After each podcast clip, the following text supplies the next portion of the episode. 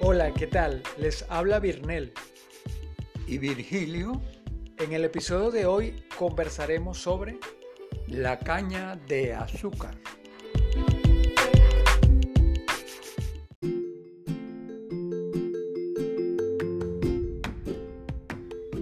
La caña de azúcar con sus hojas largas puede superar los 2 metros de altura. Pertenece a la familia de las gramíneas y se caracteriza por el tallo leñoso lleno de un tejido esponjoso dulce del que se extrae el azúcar. Es de resaltar que todo en esta planta se puede utilizar. La caña es uno de los cultivos más antiguos en el mundo. No se tienen datos concretos de cuándo se inicia su siembra y el origen exacto es todavía materia de investigación. Se cree aproximadamente que data del 3000 a 8000 a.C. Algunos estudios ubican su origen en Nueva Guinea. De allí se extiende a la India, posteriormente Alejandro Magno la lleva a Persia y los árabes la dispersan en el Medio Oriente, de donde pasa a África Oriental, el Mediterráneo y las islas del Atlántico, incluyendo las Canarias de España. En 1493 Cristóbal Colón en su segundo viaje a América trae la caña de azúcar a las islas del Caribe, incluyendo la isla La Española, desde donde se difunde y multiplica a lo largo del Caribe y América del Sur. Llega también a Venezuela y a su desarrollo colonial ubicado en el Tocuyo. En Brasil fue introducida por los portugueses alrededor del año 1500 siendo este país en la actualidad el principal productor de caña de azúcar de nuestro continente. Pero a todas estas, ¿cómo llega la caña de azúcar a Yaritagua? Escuchemos este poema.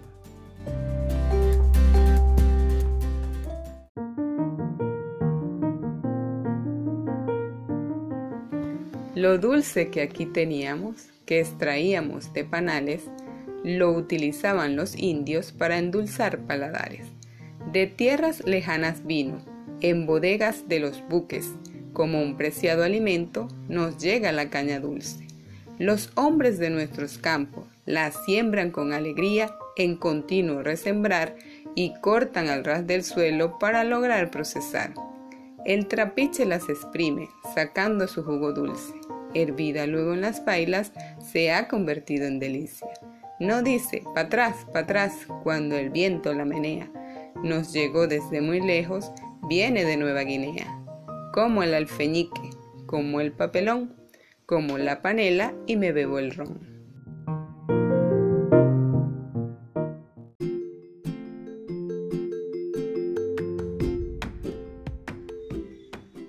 Haciéndonos una pregunta, ¿qué utilizaban los indios para endulzar sus alimentos o sus bebidas. De hecho, que no había nada. Solamente tenían la miel de las abejas, pero la utilizaban para comerse la miel directamente, mas no para endulzar alimentos. Bueno, esta es una manera a manera de reflexión.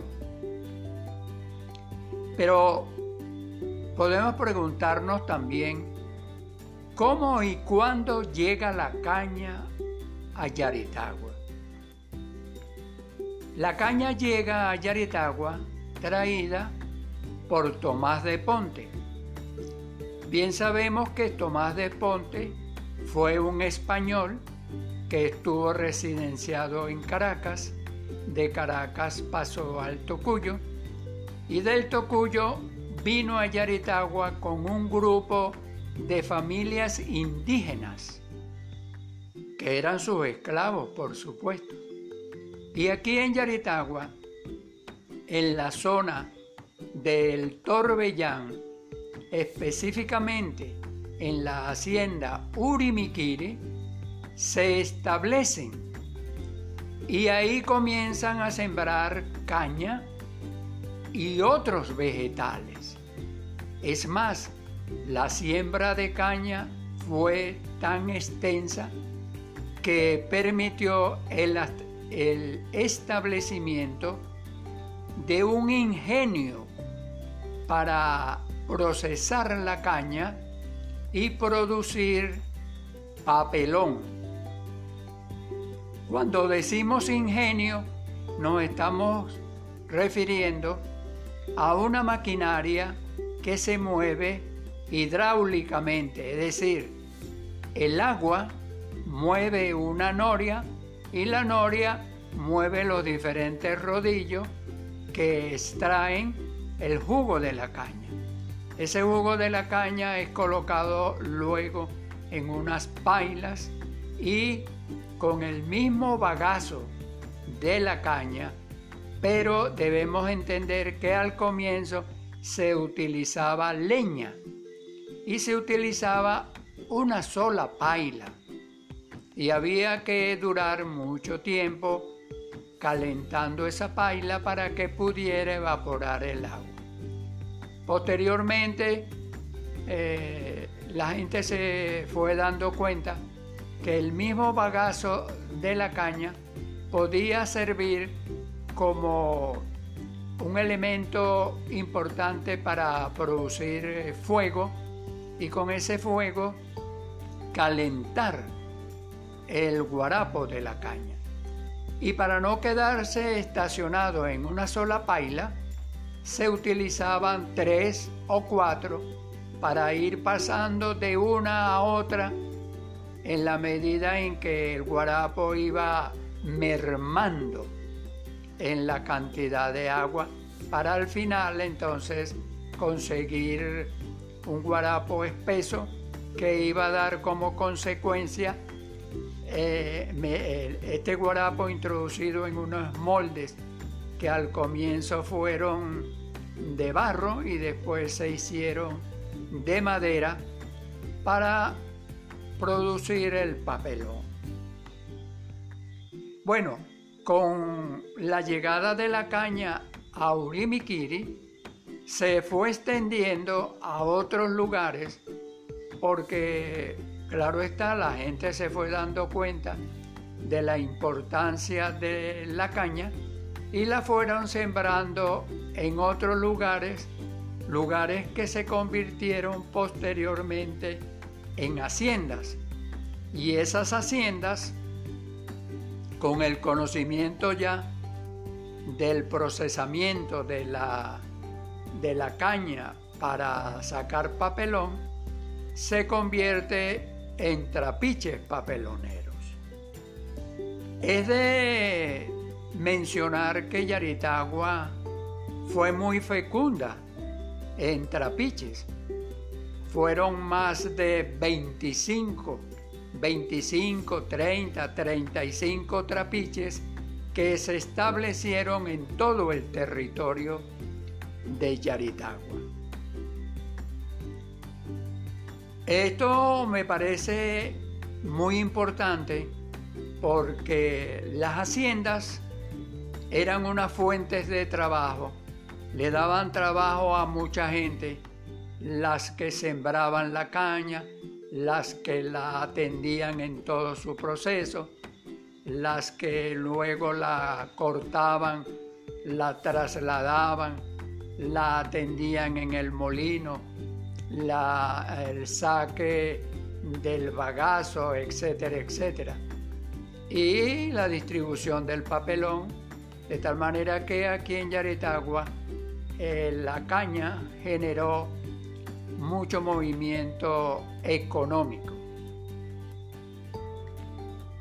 La, debemos entender que la caña se utiliza en su totalidad.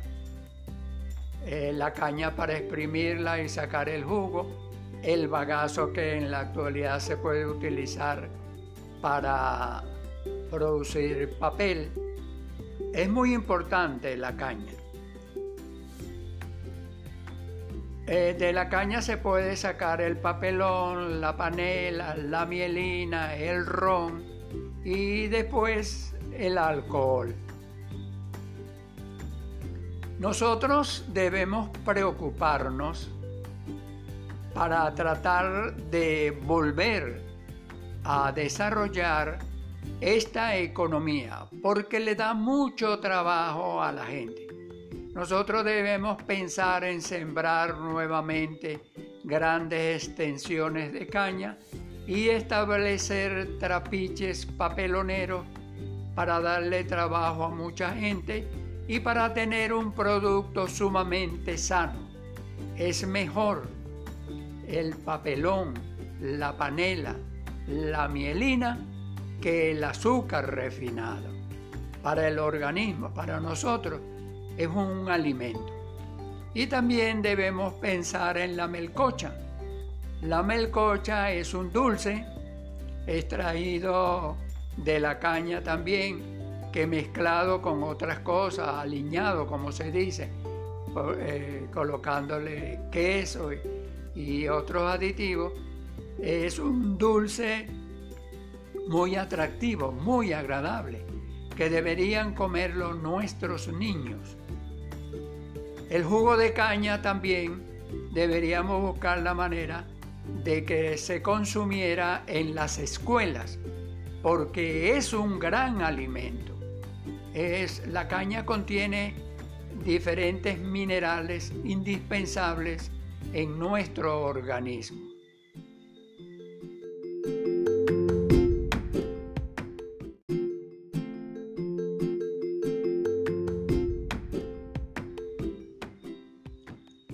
Trapiche era movido por bueyes, caballos y hasta burros.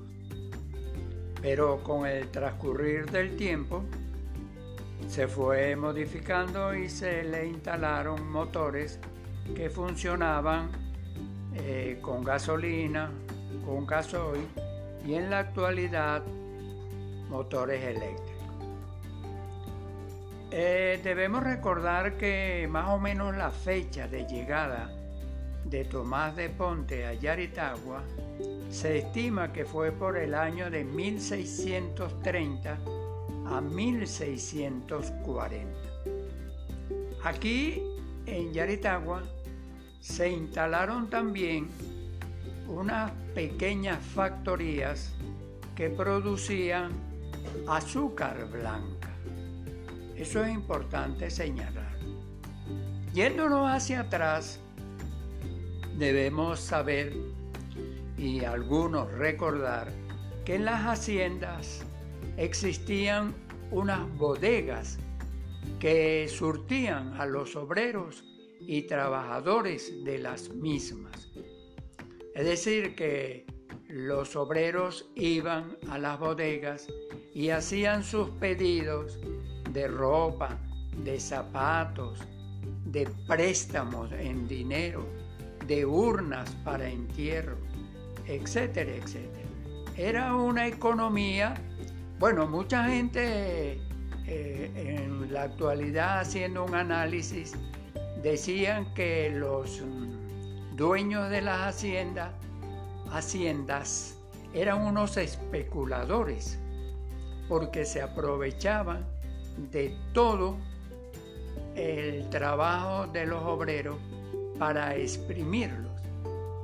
Bueno, a mí me parece que es un análisis algo superficial, porque si las gentes que trabajaban en las haciendas fueran a comprar la ropa y a solicitar préstamos en cualquier otro lugar, igual le iban a cobrar un porcentaje mientras que teniéndola en la hacienda era como de mayor confianza, porque su mismo trabajo le permitía poder conseguir las cosas que necesitaba. Bueno, era una economía que se movía de esa manera, que fue muy provechosa pues, para el desarrollo de la población, específicamente la de Yaritagua. Bueno, tenemos que entender que el tiempo, eh, los procesos que se van dando en la sociedad van produciendo transformaciones. Y con el tiempo se llegó a creer que los trapiches deberían transformarse en centrales azucareros, es decir, centralizar toda la producción de caña en un solo lugar para procesarla y producir azúcar. Azúcar. Quiere decir que eh, grupos económicos se fueron levantando a través de estos centrales. Por eso es que pienso que debemos volver al trapiche, a la producción de papelón, para que las ganancias que éstas produzcan puedan quedarse en las mismas personas que trabajan en esos lugares.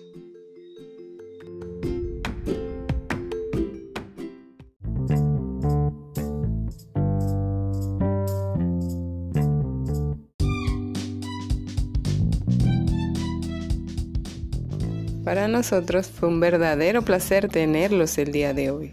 Esperamos contar con ustedes en nuestros próximos episodios.